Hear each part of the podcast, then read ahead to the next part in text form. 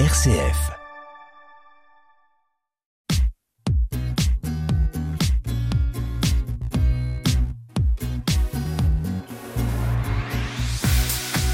Tous entrepreneurs sur RCF, Pauline Noack.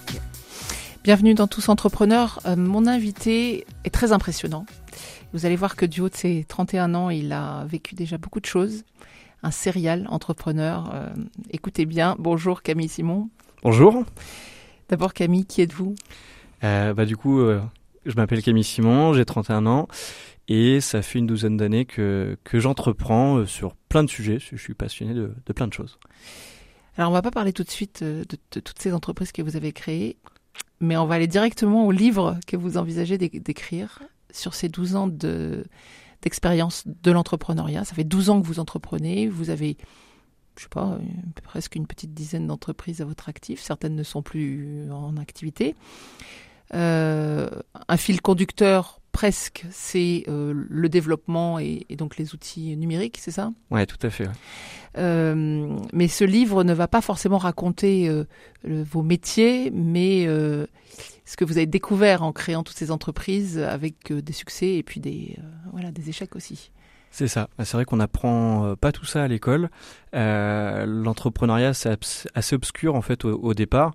On, on voit que les réussites, on voit que les licornes, mais on voit pas forcément l'envers du décor, les difficultés, euh, le tout ce qu'il faut euh, faire pour arriver à avoir une société qui fonctionne. Donc là, au travers du livre, je vais aborder, bah en fait, euh, au travers des 10-11 sociétés qu'on a pu lancer sur euh, sur une douzaine d'années, bah pourquoi ça a marché, pourquoi ça a pas marché, ce qui nous a fait gagner du temps, ce qui nous a ralenti, les fausses croyances, les, petits coups de pouce qui nous ont bien aidés pour bah, démystifier un peu tout ça, donner envie ou au contraire bah, faire poser les bonnes questions aux personnes avant qu'ils entreprennent. Donc l'objectif c'est aussi de le donner à nos clients qui entreprennent pour que s'ils ils entreprennent et s'ils travaillent avec nous, bah, c'est pour les bonnes raisons et pas pour forcément le côté pécunier. Quoi. Alors, quelle sera par exemple la fausse croyance numéro un que vous allez décrire? Eh ben qu'on on devient pas, on gagne pas beaucoup d'argent en très peu de temps, ou alors ça représente une entreprise sur des dizaines de milliers. Donc euh, ce qu'on ce qu'on voit à la télé, euh, ce qu'on voit effectivement des sociétés qui font des millions en très peu de temps, oui ça existe, mais c'est très très rare. Et donc euh, avant d'arriver à ça, faut beaucoup de travail, d'énergie, un projet qui tient la route, euh, une bonne équipe, des compétences, euh, un peu de facteur chance. Enfin, il y a beaucoup de choses à prendre en compte. Et effectivement. bah ça se fait pas du jour au lendemain et puis il y a le côté le projet la vente et souvent on a souvent la bonne idée les porteurs de projet ont la bonne idée mais ils ont pas enfin une once de, de comment ils vont euh, vendre finalement leur solution leur produit Ça suffit jamais, la bonne c'est ça. idée. Mm. c'est ça Euh, et la, la difficulté qui- que vous avez euh, rencontrée le plus souvent en créant? Bah c'est le c'est je dirais que ce qui nous a posé le, plus de problèmes, c'est euh, au tout début sur les premières sociétés euh, la trésorerie. Si on n'a pas d'argent, donc bah faut faire euh, beaucoup avec rien. Donc moi j'aime bien répéter un euro, c'est un euro. C'est que avec un euro, au final, on peut faire beaucoup de choses. Et, au début, bah on est obligé de faire avec ce qu'on a. On n'a pas forcément des gros moyens. Et c'est ça qui prend le plus de temps.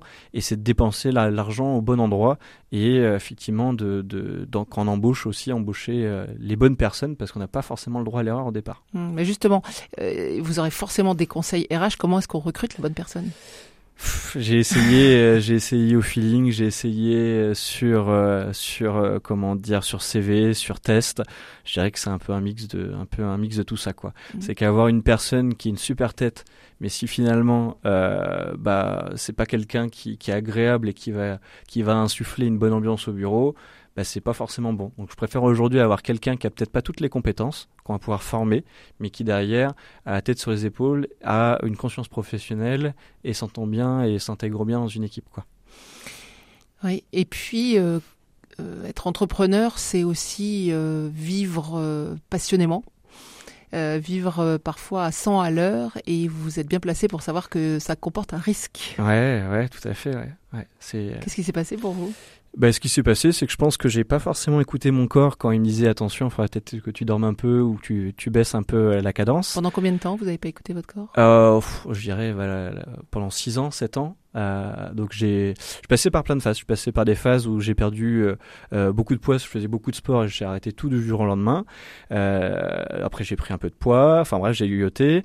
Et euh, à un moment donné, bah, j'ai eu mal au ventre, mais bon, j'avais des rendez-vous le lendemain, pas le temps d'aller chez le médecin, donc je suis resté trois jours comme ça avec un gros mal de ventre.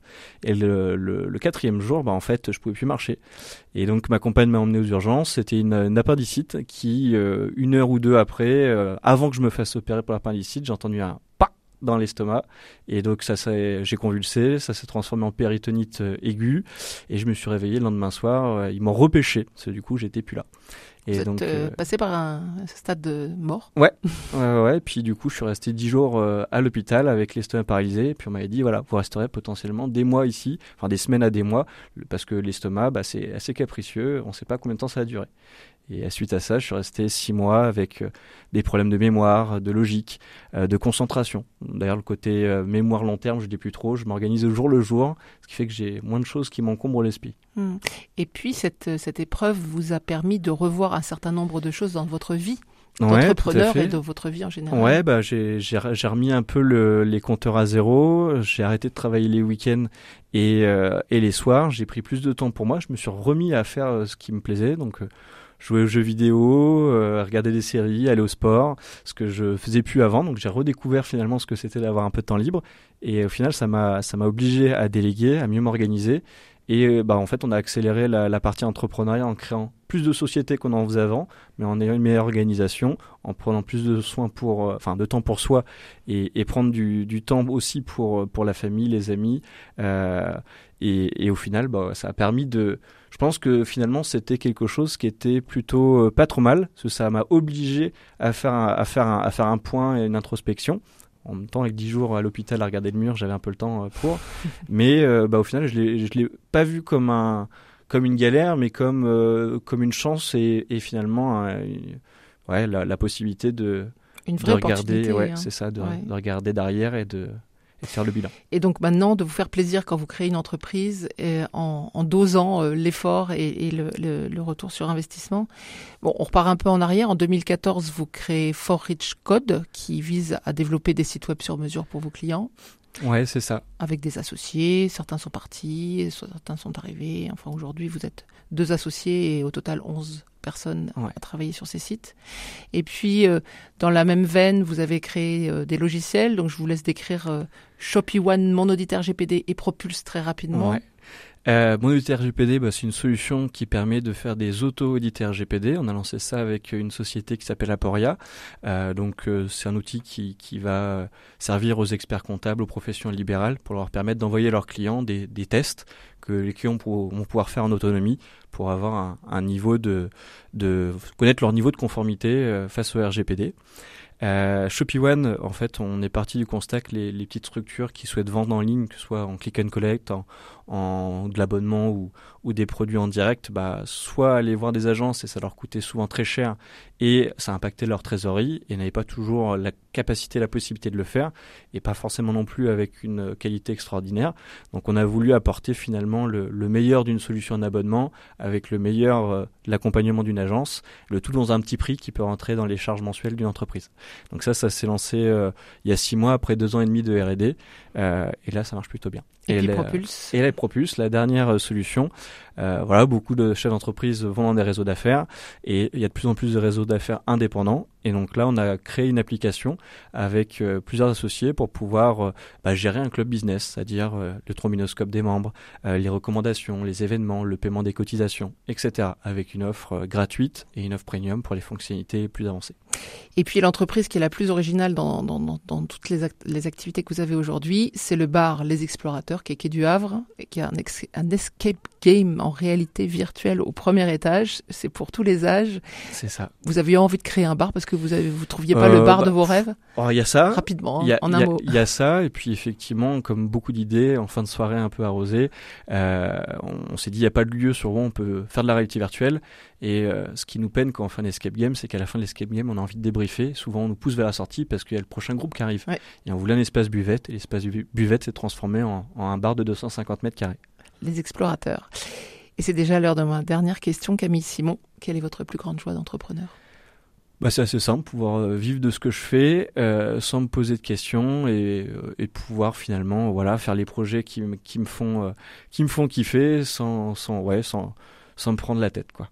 Et vous allez continuer à entreprendre? Bah ouais.